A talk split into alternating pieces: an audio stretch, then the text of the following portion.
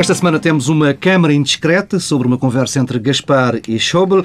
As palavras de Passos e as de Seguro. Começando pela janela aberta pelo ministro alemão das Finanças, Wolfgang Schäuble disse a Vítor Gaspar, em conversa privada escutada por uma câmara indiscreta, que a Alemanha está disponível para ajustar o programa de ajuda a Portugal depois de resolvido o embróglio grego ao que o ministro português respondeu isso seria muito bem recebido. Gaspar veio a público depois eh, dizer que ficou satisfeito com as palavras de Schäuble, mas assegurou que não são sinal de qualquer renegociação do programa. Pedro Marcos Lopes, Pedro Adão e Silva, apesar das garantias de Gaspar, fica aqui exposta a estratégia do governo. Afinal, eh, aquela ideia do custo custar pode ter um prazo de validade curto. Pedro Marcos Lopes. Não, não sei, quer dizer, mas uh, isso não sei, mas sei mais duas ou três coisas. Em primeiro, em primeiro lugar, eh, é o fim, é, celebrou-se ontem o fim do, do bluff, aquele bluff que já todos conhecíamos, que já não era bem bluff porque nós já o tínhamos visto e, portanto, quando nós vemos o bluff, deixa de o ser. Mas uma coisa ficou clara, eh, e agora de uma, de uma forma patente, é que o Governo diz uma coisa para consumo interno, hum. perdão, vende-nos uma ideia eh, a nós, cidadãos portugueses, os tais cidadãos que votaram neste governo, e, e depois diz outra coisa lá fora. Ou seja, nós temos sido bombardeados pelo governo dizendo que não vamos negociar, que não vamos renegociar, que não vamos uh, pedir eh, um alargamento do prazo. Nem mais tempo, nem mais dinheiro. Nem mais tempo, nem mais dinheiro.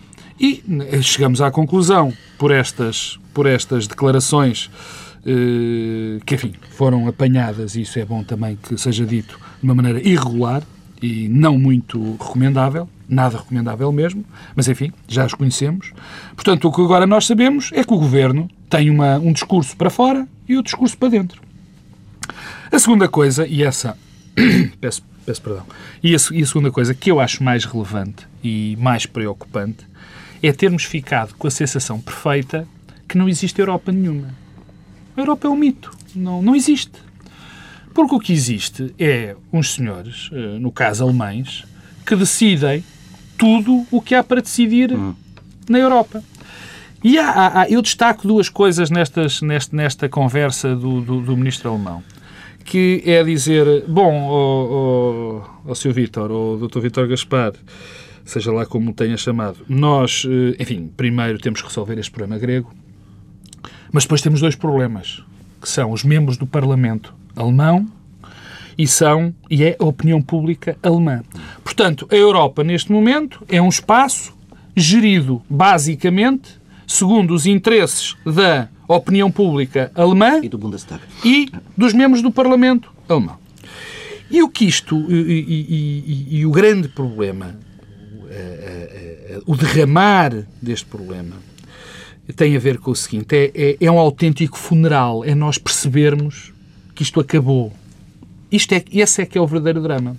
Porque o cidadão europeu, que ainda acredita no projeto europeu, o cidadão que quer ser, pertencer a um, a um espaço europeu com um conjunto de direitos e deveres de cada Estado, plasmados nos tratados, percebe hoje de uma maneira evidente que isto é um mito, que não existe. E esta é que é a pior conclusão que se pode tirar destas, destas afirmações. É nós termos a percepção que fomos todos enganados. Isto, afinal, não existe Europa nenhuma, existe, é uma espécie de domínio alemão sobre tudo o que se passa neste espaço. Pedro Rui Silva, partilhas desta, desta visão?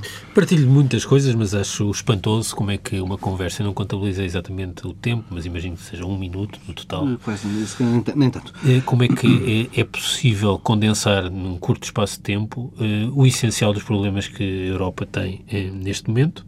Uh, é evidente que aquilo diz-nos muito sobre o processo de decisão europeu, que afinal é uma coisa tratada em conversas deste tipo, um, diz-nos, uh, tem um efeito simbólico evidente uh, que tem um, consequências no curto prazo para o governo português. Uh, vermos o Ministro das Finanças em segredo e acocorado a falar com o Ministro das Finanças alemão e dizer que está muito agradecido, como um bom aluno que leva um caramelo no fim, porque se portou bem, não é bom e não dá uma boa imagem do governo. E tem o problema de, pura e simplesmente, deitar para o caixote lixo a narrativa do governo. Eh, sistematicamente eh, ouvimos o Primeiro-Ministro e o Ministro das Finanças, eh, mais o Primeiro-Ministro, aliás, a dizer que não é preciso nem mais tempo nem mais dinheiro. Ora, pelos vistos, o, Primeiro, o Ministro das Finanças fica muito agradecido de uma revisão do memorando de entendimento que implica, eventualmente, mais tempo e mais dinheiro. Eu, sobre isso, aliás, não sei exatamente o que é que se está a falar quando se está a falar de revisão do memorando. Hum. Um, e também é outro dos enigmas daquela conversa. Uh, o que é a revisão? É um acordo bilateral entre o governo uh, alemão uh, e o governo português, excluindo o Parlamento português, os outros partidos. Não, é um Parlamento que não está excluído, não é? Que é o alemão. É, o alemão. é complexo. Depois, acho que há ali uma frase eu, que me deixa perplexo, que é resolver o problema da Grécia. Eu não ficou para mim claro o que é que se entende ali por resolver o problema da Grécia. Eu acho que fica sempre a pairar a dúvida se quando se fala de resolver o problema da Grécia significa eh, que a Grécia é o Lehman Brothers e Portugal a AIG. Ou seja, a Grécia é a fronteira, é o último país que se deixa cair e Portugal eh, é aquele que se salva. Eh, eu acho que isto é uma jogada de enorme risco porque eh, nós não sabemos eh, bem se é possível traçar uma linha de fronteira e estancar um efeito de contágio. Aliás, porque isso, pela experiência recente, nomeadamente do início e do desencadear da crise com a queda do Lehman Brothers, sabemos que não funcionou bem. Uhum. E, portanto, há esse risco. O que é exatamente resolver o problema grego? O que é convencer o Parlamento alemão e a opinião eh, alemã eh, de que eh, há uma solução para a Grécia. E depois a questão essencial, que é o que nós ouvimos sistematicamente dizer em Portugal era, primeiro, não era preciso mais tempo nem mais dinheiro e que não havia um plano B. Ora, o que aquela conversa do ministro Vítor Gaspar sugere é que o que não existia era o plano A, só havia o plano B. E tudo o que se passou foi uh, um bluff, como o Pedro Marcos Lopes estava a dizer, uma estratégia para melhor concretizar o plano B. Portanto, o plano A é que não existia. O que, aliás, eh, eh, introduz um mínimo de racionalidade em tudo isto, porque o plano A era incumprível. incumprível, como já se está a ver em Portugal, porque tem aqui o efeito da contração económica, incumprível por aquilo que é a experiência grega. Quer dizer, há uma coisa que eu gostava de chamar a atenção. A Grécia se conhecermos esta semana os resultados da receita fiscal hum. em janeiro na Grécia. Eh, a receita fiscal caiu, eh, agora se não estou em erro, são 9%, quando estava previsto no orçamento crescer 7%. Isto mostra bem uh, o que é que se está a passar.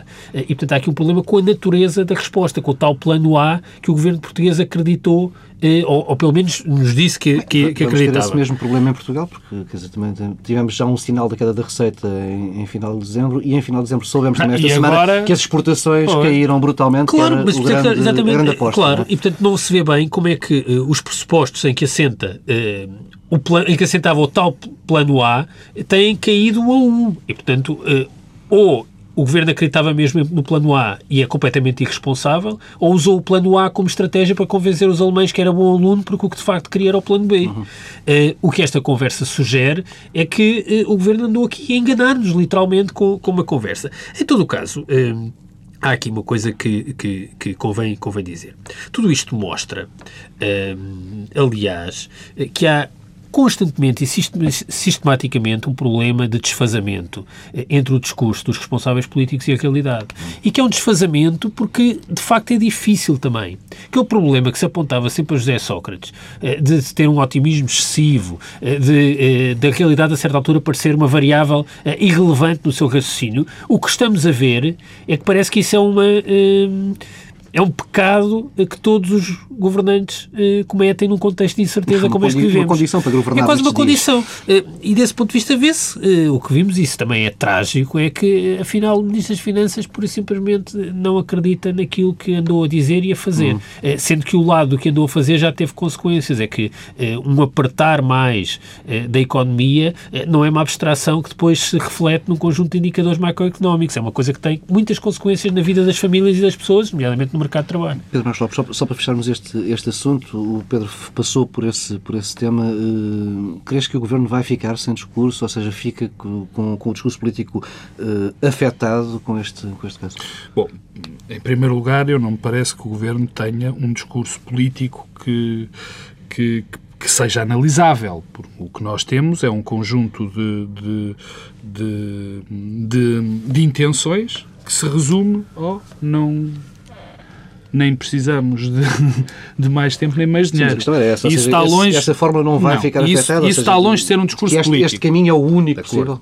Isso está longe de ser um discurso político. Agora, eu não, não, não partilho da opinião do Pedro, das conclusões que ele tira daquilo que ouviu uh, uh, e que nós todos ouvimos Vítor Gaspar dizer.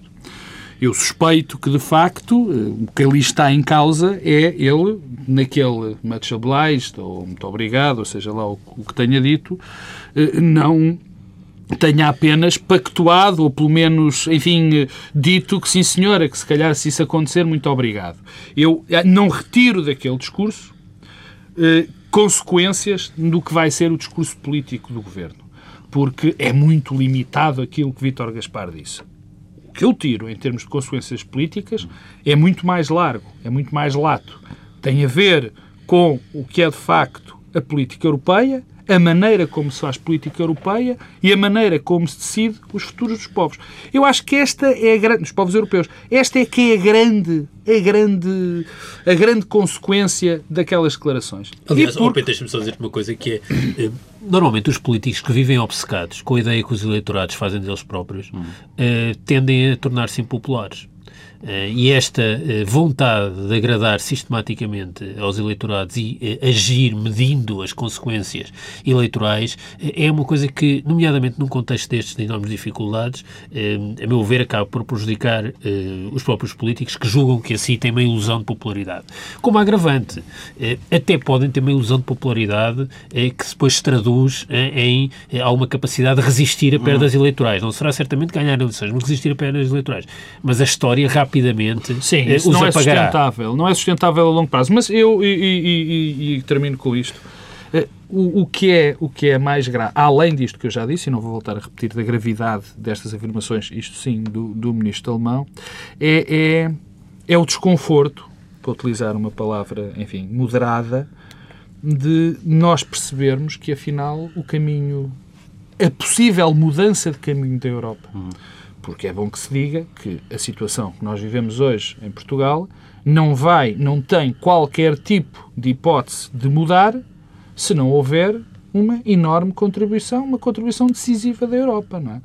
Eh, já aqui o disse e volto a dizer que não concordo, discordo violentamente das medidas além da Troika e de muitas da Troika, porque acho que, estão, que vão a conduzir e já estão a conduzir a isto que nós estamos a ver, ao aumento do desemprego, à, à destruição da economia. Não me vou alargar com isso, porque, enfim, tornar-me repetitivo. O problema é que nós olhamos para aqui e vemos se este senhor seguia por estes critérios, ou seja, opinião pública alemã e, e membros do Parlamento alemão, para encontrar soluções para a Europa, para um futuro da Europa, Vamos, eh, vamos avançando para as palavras. O Primeiro-Ministro entrou nesta semana com uma agenda muito carregada, falou muito, logo tudo na segunda-feira. Uh, por exemplo, eh, Pedro Passos Coelho justificou a suspensão da tolerância de ponto do Carnaval dizendo que estes não são tempos para falar de tradições, lembrou a má imagem deixada uh, no ano passado, quando a Troika preparava o plano de resgate e o país parava para celebrar o 25 de Abril e a Páscoa, e chegou mesmo a lançar um desafio aos portugueses para que sejam totalmente exigentes e nada complacentes com a facilidade e que transformem velhos comportamentos preguiçosos em ações descomplexadas, mais abertas e competitivas. Hum... Moderninhas. Pedro Adão Silva, temos aqui uma espécie de retrato do homem novo, segundo Pedro Passos Coelho. Eu acho muito preocupante esse, esse, esse conjunto de declarações do Primeiro-Ministro. Mais do que olharmos palavra a palavra, como tem sido Não, acho, semana. acho muito preocupante, hum, acho que é revelador e por isso é preocupante. É revelador do Primeiro-Ministro que temos, é revelador do tipo de classe política que temos hoje, eh, da ausência de densidade, eh, das fragilidades na estrutura de pensamento. E isso, não, isso são coisas que têm custos e que vão sair caras ao país. Desde logo porque há aí uma, um discurso moralista uh, que é perigosíssima em política. há aquela frase que não contradiz a natureza porque ela tende a regressar a galope. os discursos moralistas também são assim. Convém ter muito cuidado com os discursos moralistas porque eles normalmente viram-se contra quem os faz com muita facilidade. Eh, eu, aliás, eh, houve aqui uma grande, um grande enfoque no tema eh, da pieguice uhum. e do piegas. Eu acho que isso é absolutamente marginal. Acho, aliás, que a pieguice é uma nova versão de um discurso que infantiliza a população portuguesa e que é um discurso que os políticos, muitas, um discurso infantil que os políticos portugueses sistematicamente recorrem, uh, que tem a ver com a lamúria, com o pieguice. E outros, e outros, não apenas. Mas acho que isso não, não significa nada, não atribuo grande importância, acho que é uma tonteria, nada mais do que isso. O que me preocupa mais é a explicação eh, para a crise e para as debilidades nacionais, eh, com base no tema da preguiça e da indolência, que teve essa manifestação numa frase eh, inacreditável sobre o caricato da Troika a trabalhar uhum. e nós a gozarmos as pontes. eu acho que isso tem um problema, que é, é, é é estranho que alguém ache que eh, eh, um problema de um país eh, e as dificuldades eh, que um país enfrenta perante uma crise têm a ver com uma propensão à indolência e à preguiça uhum. Eh, do povo. Eh, eu não, quer dizer, desconheço qualquer tipo de literatura que, por exemplo, explique atrasos económicos com base em fatores desse género. Olha que por acaso não, não é propriamente, mas há uma coisa do Montesquieu no espírito das leis sim, que não, é propriamente, não é propriamente. Nós estamos a falar do, do século pois, sim, nós estamos a falar do século XX e XXI, não propriamente desse género de coisas. E isto tem um primeiro, um, um primeiro problema, que é o da autoridade e o discurso moralista. Um, há um lado de conversa de café em tudo isto. Mas hum, eu diria que, eh, num momento como aquele que enfrentamos, que é uma espécie de desmoronamento, desmoronamento económico e social, era importante que eh, tivéssemos líderes políticos que eh, fossem um exemplo e que liderassem e que liderassem e que liderassem pelo exemplo. E esse exemplo é também moral, para utilizar uma expressão que há pouco dizia por causa do moralismo, que é uma coisa diferente. Ora, o que nós temos é que, eh, aparentemente, transformou-se num requisito para ser líder dos partidos eh, do arco da governabilidade, eh, ter tido carreiras profissionais e de estudo que não seguem exatamente os critérios de exigência que agora o Primeiro-Ministro quer aplicar aos outros. E eu por razões que são legítimas. É que a maior parte dos hoje os dirigentes partidários, eh, na altura eh, em que eh, as pessoas da geração deles e da idade deles estudavam, gastaram o seu tempo em esforços nos aparelhos das juventudes partidárias e dos partidos para progredirem. Isso é absolutamente legítimo. Eu não estou a dizer que é legítimo. Uh, e uh, agora, uh, convém é que quem tem esse percurso não venha propriamente dar exemplos da autoridade sobre o que é a preguiça e o trabalho. É porque é, é preciso ter muito cuidado com os telhados de vidro é, nessas, nessas, nesses aspectos. E, portanto, eu acho que desde aí, este Primeiro-Ministro em particular tem um problema de autoridade para falar de preguiça e de trabalho. E isso não é irrelevante e não é marginal e, e, portanto, é preciso ter autoridade e nos momentos de crise nós esperamos e esperamos da classe política que dê o exemplo. E depois, o mais relevante de tudo, que é o tipo de interiorização eh, da crise que Passo Escolho revela. Para, uh, por exemplo, a senhora Merkel deve ter rejubilado, bem, sei que não ouviu, felizmente, o que o primeiro-ministro português disse, mas, no fundo, rejubilaria se soubesse que o primeiro-ministro português tinha interiorizado o discurso da culpa moral e de que esta crise resulta de uma culpa moral a um nível tal que já o amplificava eh, eh, trazendo para, para, para, para, para, para a preguiça. No fundo, o que é que Passo Escolho diz? Isto é uma espécie de fábula. Há uns povos que têm uma propensão incontrolável para o ócio, eh, não eh, trabalham, têm de mudar de atitude. Aliás, o discurso do mudar de atitude uhum. é uma coisa meia. Eh, que é, que é, eh, as velhas tradições, tu falavas das velhas tradições, romper com as velhas tradições, essa, desde logo essa tradição horrível e esse hedonismo associado ao carnaval.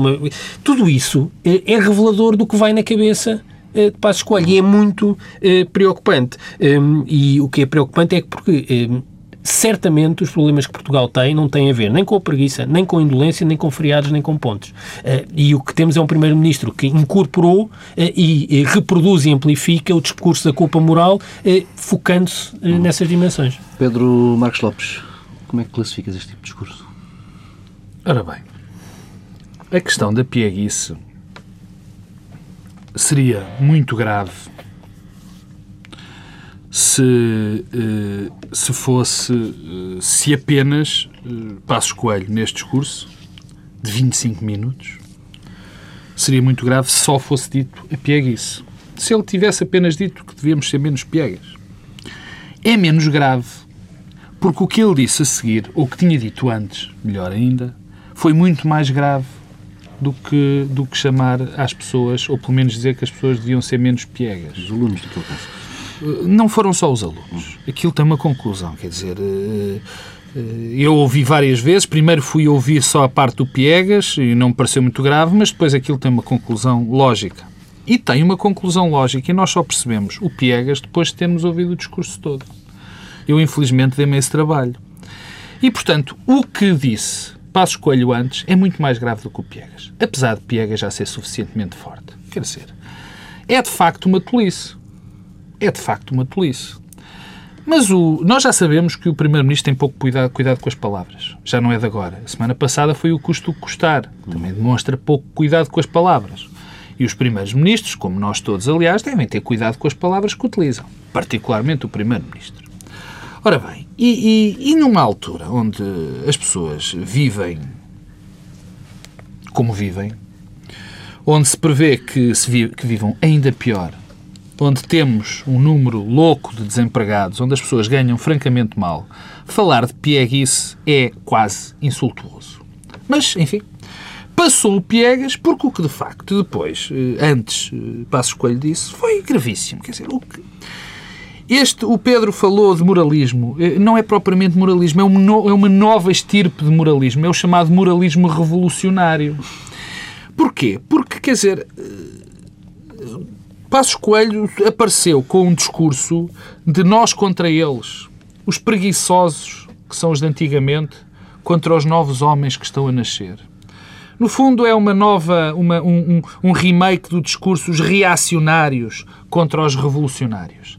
Tivemos um, um, uma frase fantástica que eu, é quase uma coisa épico-revolucionária, que é a transformação das velhas estruturas. Quer dizer, eu, é, é, é, a trans... Quer dizer, o que é que se quer dizer com transformação de velhas estruturas? Eu pego logo no revólver quando falo dessas pois, coisas. Pois, exatamente. uh, uh, gastar daqueles que gastaram o dinheiro, os, os outros, os antigamente, foram os que gastaram o dinheiro que Portugal não tem. Esses que não querem trabalhar querem voltar para trás no feriado.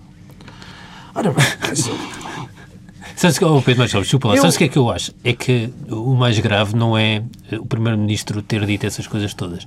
É que eu estou convencido que ele acredita nessas coisas Não, todas. eu acho que, eu não sei, eu, pois, isso estás convencido, eu não, não, chego, não chego a esse, não, não consigo fazer... Está mesmo convencido não que vai alterar fazer, as estruturas. Não consigo fazer essa análise. Quer dizer, o menos piega, no fundo, encaixou neste discurso, isto, isto foi um discurso de um revolucionário. Eu não sei que tipo de revolução ele quer fazer, mas foi um discurso do revolucionário, não foi um discurso de um reformador. Quer dizer, isto foi um discurso não do radical. Não esquecer que o ministro Álvares, Álvares Santos Pereira tinha dito que ia revolucionar ou mudar sim, o país em seis meses. Sim, isso foi um discurso de um, de um, radical. Não, mas é tudo o mesmo padrão. Não foi um discurso de um moderado. Quer dizer, e, e, há algo... Eu não concordo, francamente, mas não vou por aí aquilo que o Pedro disse, a análise que ele fez das pessoas que estão nos partidos e que fizeram aquele tipo de análise, que fez aquele tipo de análise, mas eu, eu não queria ir por aí não, e não vale a pena. O caminho, eh, há, há coisas que me preocupam mais. Preocupa-me este revolucionarismo. E depois há outra coisa, que é eu não perceber, com falha evidente, é falha evidentemente minha, que tipo de revolução o Passo Escolho quer montar. Porque o discurso que ele fez é, pode ter sido um discurso de um partido revolucionário qualquer, mas não é um discurso de um liberal. Isso não é com certeza. Não é um discurso de um social-democrata. E que eu saiba, o Pedro Passos Coelho ainda é líder de um partido que se chama Partido Social Democrata. E foi eleito. Um partido personalista, Foi eleito. Já, Munier, enfim, em frente. E foi eleito não com este programa. Mas enfim, agora tem toda a legitimidade para impor aquilo que quer e ele tem sido frontal e tem sido claro. Agora, não foi antes do programa. Eu, eu estou convencido, estou convencido, não, estou mais convencido porque tu, eh, Paulo Tavares e a direção do TCF nos vai obrigar a trabalhar e vai nos obrigar a ir ao Congresso, provavelmente, do Partido Social Democrata. E é em março já. Sim. Eu estou à espera que em março alguém Muda o nome do partido. Pois, do Partido Social Democrata se leve e diga: bom, nós, eh, epá, este nome, isto, porque as palavras querem-se dizer alguma coisa, isto já não é o Partido Social Democrata, vamos chamar outra coisa. Eu até pensei em muitos nomes, mas não consigo chegar a nenhum. Porque Partido Liberal não é, porque isto não é um programa liberal. Obviamente não é um programa liberal. Aqui, um programa revolucionário que está em qualquer lado. Isto é preocupante porque, quer dizer, nós precisávamos de, de ter as opções políticas claras. E a última coisa que precisávamos neste momento é ter discurso revolucionário. Quer dizer, porque a dada altura nós olhamos e dizemos assim: eh, este discurso, mais uma vez, é um discurso de quem quer apagar tudo, destruir tudo para construir, para ser um homem novo, para, para sair daqui o homem novo. Isto é extraordinariamente preocupante.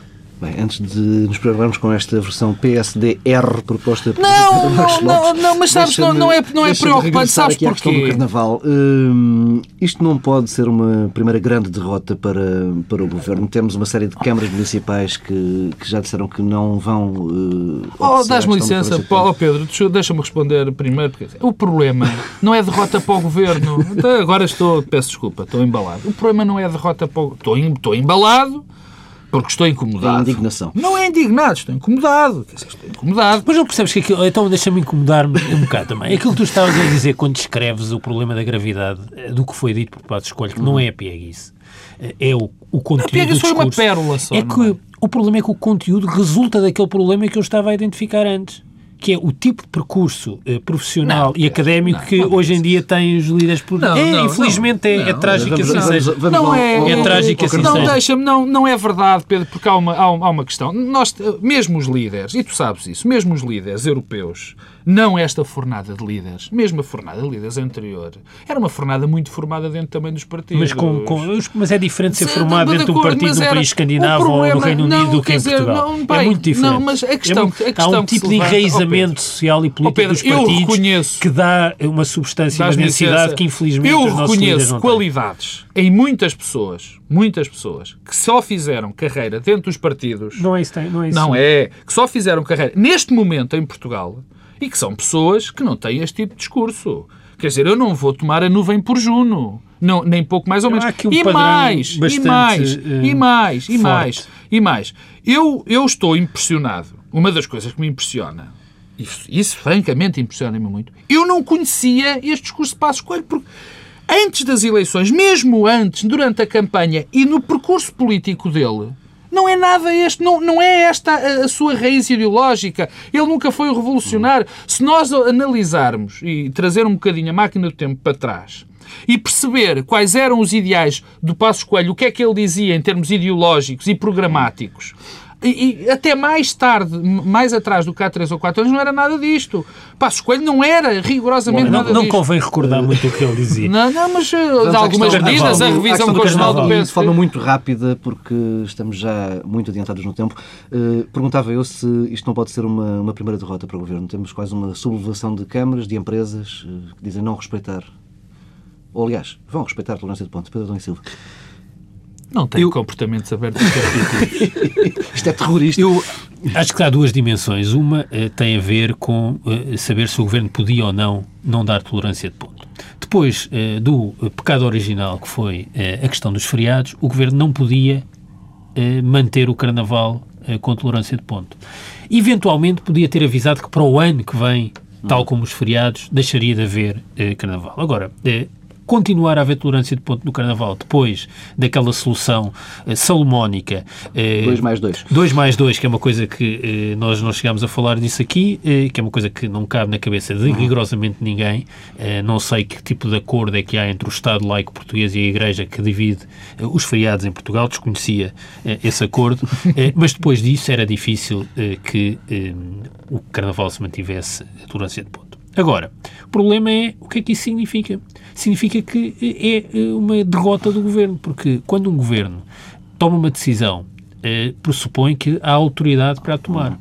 Eh, quando essa decisão não é eh, cumprida e não é acatada por um conjunto de instituições, não são apenas as câmaras municipais que têm eh, carnaval, além da relevância económica do carnaval para muitas, muitos conselhos do país, mas independentemente disso, quando um governo toma uma decisão que depois ninguém cumpre, há aqui um sinal de uma exposição de fragilidade que é em si um problema e isso é o aspecto mais negativo Pedro, para o governo. Pedro Marcos Lopes, muito rapidamente. Eu não, não, quer dizer, não, estou francamente pouco preocupado se vai ser uma derrota ou uma vitória para o governo. A derrota, a derrota, a derrota é para, para políticas em termos gerais e, e, para, e para o país, porque a questão que se põe é que há aqui negligência no tratamento de um caso. Há negligência. Negligência. Aí sim é que se demonstra a falta de conhecimento do país e da realidade da situação. Porque não se diz a 15 dias ou a 3 semanas de um feriado ou de uma tolerância de ponto que, quer dizer, agora neste, neste caso concreto não vamos dar muita importância às palavras, mas não é, é três semanas que se diz que afinal não vai haver feriado, porque mostra falta de respeito pelas pessoas e pelas empresas, porque as pessoas marcaram ou não marcaram férias, quer dizer, a não ser que o homem novo, eh, competitivo e, e, e, como é que era... Eh, o homem, o homem descomplexado, o, o, o, homem aberto e competitivo agora não precisa de feriados e que não só tenha que trabalhar 24 horas sobre 24, qual herói revolucionário da Revolução Russa. Mas essas pessoas, essas pessoas programaram as suas vidas, as empresas planificaram o seu trabalho. Quer dizer, portanto, não faz sentido fazer isto. O governo tem toda a legitimidade para o fazer e fê-lo mal. Uh, mas, se queria fazer, fazia para o ano quando as, quando as, para as pessoas saberem com aquilo que contam. Uhum. Isto faz-me lembrar, nós nunca falamos disso, mas faz-me lembrar, por exemplo, o que vai acontecer com a lei do tabaco. Não é? Uh, faz uma lei, as pessoas transformaram todos os seus estabelecimentos, os seus cafés, puseram e fizeram grandes investimentos e agora, passado três anos ou quatro, acabou. E, portanto, lá vai tudo para água abaixo outra vez. Vamos, vamos avançando, mudar de assunto. Em entrevista à RTP, António José Seguro sublinhou uma ideia que tinha, de resto, já lançado na reunião da Comissão Nacional do PS no fim de semana passado. Diz o líder socialista que está limitado na oposição por causa do memorando de entendimento assinado pelo anterior governo. Um documento com o qual diz discordar, mas que garante que vai respeitar Pedro Dom Silva, uh, queria, antes de mais, notas muito breves sobre aquela entrevista. Notaste ali alguns sinais de um novo António José Seguro, um mais assertivo? Não, eu não acredito, do mesmo modo que eh, não acredito que os países mudem e se tornem novos, também não acredito que as pessoas se tornem uma nova pessoa eh, por força de uma alteração qualquer circunstâncias. Não, isso o mesmo António José Seguro, com as características que tem e sempre teve. É, é evidente que a entrevista eh, foi boa, essencialmente eh, foi num contexto muito favorável, porque uhum. foi, eh, começa com as palavras eh, do Ministro das Finanças, e isso é evidente que deu ali uma grande oportunidade para António José Seguro reafirmar algumas das coisas que sempre tinha dito nos últimos meses, e portanto isso favoreceu, e logo isso deu um elan especial à entrevista, mas isso não faz dele um novo António José Seguro, que é natural. O que é que quer dizer com isso, Pedro? Agora vou fazer de pautaus. É isso, o que é que isto não é o novo, o que é que é o então o não, velho António José Seguro? Não, não, não, novo no sentido que o Paulo Tavares me perguntou se era um uhum. novo António José Seguro. Acho que as pessoas não mudam, são sempre as mesmas. Portanto, essa ideia de que as pessoas mudam também é uma ideia um bocado. o texto diz é que é bom. Ó oh, Pedro, isso já todos tínhamos percebido. Não, mas o eu não estou. texto é saber o que é que é o António José Seguro. Não, está bem, mas isso é outra questão. Era isso que eu ia ah, responder. Mas o novo, quer dizer, o novo é uma ideia, é como a Pieguice, o Lamuriente, quer dizer, as pessoas são como são. Estás a chamar ao Paulo Tavares Passos Coelhos. Exatamente. A questão é a questão de fundo, que é a posição do PS e a possibilidade de se demarcar ou não. Eu, quanto a isso, já disse aqui, acho já várias vezes, a posição uh, de António José Seguro não é nada fácil, nada mesmo. Uh, nada fácil por duas razões. Primeiro, porque quem é líder da oposição a seguir uma derrota eleitoral de um partido e passa, é muito difícil. Uh, os 30 e tal anos de democracia portuguesa só têm exemplos de uh, pessoas que foram líderes da oposição a seguir a derrotas e que, pura e simplesmente, foram desfeitas pelo processo. Depois, o contexto, que é particularmente difícil. Eh, porque há aqui também uma espécie de pecado original, é que António José Seguro está vinculado eh, a um acordo. Uh, isso revela, eventualmente, o erro que foi o Partido Socialista ter, na altura, negociado, elogiado a negociação de um memorando de entendimento que claramente não está de acordo com aquilo que o Partido uhum. Socialista uhum. pensa que deve ser, deve ser a estratégia para o país. E, e, portanto, não é estranho. Tudo isso é estranho e cria uma enorme António dificuldade. Costa ainda na quinta-feira dizia que António José Seguro não tem nada que estar amarrado, aliás, que o PS não tem nada que estar amarrado ao, ao memorando. Mas, Fala muito António Costa. Mas o, eu, por acaso, não, não interpretei isso assim, como tu estás a dizer, eh, e eu acho que o PS está eh, amarrado eh, ao memorando. Não está amarrado integralmente ao memorando e às revisões que têm sido feitas e à interpretação que é feita do memorando. Agora, estas são as circunstâncias. São muito difíceis. António José Seguro tem dado algum passo para estar acima das circunstâncias? A minha resposta aí é não, não tem dado. Não tem dado porquê? Porque eh, há aqui um problema que é eh, a sua relação com a herança de José Sócrates. E a sua relação com a herança de José Sócrates, que é também tem a ver com o modo como se relacionou com o governo de José Sócrates enquanto o governo uhum. estava em exercício. Há duas posições, que é ou defende ou critica e distancia-se. Agora, o que é que António José Seguro fez no passado e continua a fazer hoje? Que é nem uma coisa nem outra, que é uma espécie de silêncio como se isso não existisse. Isso é péssimo. É péssimo para António José Seguro, é péssimo para o Partido Socialista e é isso que eh, eh ajuda a, fazer eh, várias coisas. A primeira das quais é a tal profecia que se autorrealiza, que é eh, cria, nesta gestão de silêncios, um problema com aqueles que estão num grupo parlamentar uhum. e ainda estão no Partido Socialista em cargos de direção, que estiveram envolvidos com o governo anterior. Passam a ser a sua principal Uh, o seu principal inimigo e adversário. Isso é um erro, porque entrincheira a direção uh, e isola a direção. E tem a ver com o morando entendimento. Eu julgo que António José Seguro uh, faz bem em demarcar-se do morando de entendimento, mas na verdade já o devia ter feito de modo mais claro e em vários momentos anteriores. Isso talvez tivesse funcionado, eh, funcionado melhor. Eh, e o que não pode certamente fazer é eh, não fazer isso, fazer sem ser de modo muito claro e ao mesmo tempo eh, alienar a defesa de uma série de dimensões eh, do legado de José Sócrates que não foram as que levaram à queda e ao, ao resultado eleitoral do Partido Socialista. Uhum. E sobre isso ter eh, uma enorme dificuldade. Porque depois a sensação que perpassa em tudo isto é que António Seguro, que foi eh, dirigente do Partido Socialista, cabeça de lista nas eleições, deputado, presidente de comissão, eh, era crítico de Sócrates, mas eh, não sabemos exatamente em que dimensões, a não ser a questão do referendo europeu. Eh, neste momento, o que, é, o que sugere é que eh, está sempre mais empenhado em demarcar-se do governo anterior sem o assumir explicitamente do que demarcar-se do, do, atual governo. E isso é, é muito mau eh, e é, é, estranho, é estranho, porque é que quem esteve presente em vários momentos é que tem essa necessidade. Eh, e, isso eh, entrincheira e acantona a direção atual. Pedro Marcos Lopes, muito rápido. muito rápido. Bom, o, uh, o Pedro Adão primeiro, monopolizou este tema. Primeiro, e muito bem. Primeiro, falar da entrevista em si mesma. A entrevista é uma bela entrevista. Foi, foi o melhor momento político de António José Seguro desde que é líder do Partido Socialista, na minha opinião. Trazia os temas bem preparados, bem estruturados. Eh, mostrou tentou mostrar que tem uma solução, ou uma solução alternativa, e, e, foi efetivo e foi efetivo disso. Claro, tem dois ou três erros na própria entrevista também eh, que, que, que deveria, na minha opinião, evitar. Quer dizer, é, é, torna-se quase patético aquele discurso do eu disse, eu já tinha dito, eu já tinha dito, eu já tinha dito. Quer dizer, aquilo em política não resulta Nunca resultou, nunca vai resultar e não leva a lado nenhum, mas isso é um problema. Chegou a dizer que a ideia de, de Não é tudo, é tudo. Eu não nego que ele o tenha dito, só que isso em política não resulta. Ou tu dizes na altura e marcas a, a agenda em função disso e, e, a partir daí marcas o teu discurso político, ou se, está, ou se estás sempre a recuperar aquilo que disseste atrás quer dizer que já não tens a agenda, ou pelo menos dás a sensação é de não tens a agenda. Ouviu na altura. Claro, é sinal que ninguém ouviu. Mas eh, há só dois pontos, e já sei que não temos tempo que o Pedro monopolizou, com toda, com toda a verdade. há menos. O problema de António José Seguro é muito menos um memorando de entendimento e muito mais uh, o legado de Sócrates. Porque na questão do memorando de entendimento, eu acho que é uma desculpa. Eu aqui discordo perfeitamente, discordo completamente do Adão e Silva. É uma desculpa para não conseguir fazer política, a história do memorando de entendimento. Há muito espaço dentro do memorando de entendimento e fora do memorando de entendimento para falar Eu também acho que há, só que isso limita-o também. Não é como problema, se não tivesse vinculado. É pouco, na minha opinião, pouco. O outro problema é a herança.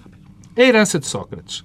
E, esse, e aí é um problema, porque ele não consegue ter um discurso coerente não consegue ter um discurso coerente sobre a herança que teve de, de, passada. E ele tem que resolver rapidamente isso, porque há um problema dentro do partido que ele tem que resolver. E só resolve quando resolver isso. Fica por aqui esta edição do Bloco Central. Regressamos na próxima semana, à mesma hora.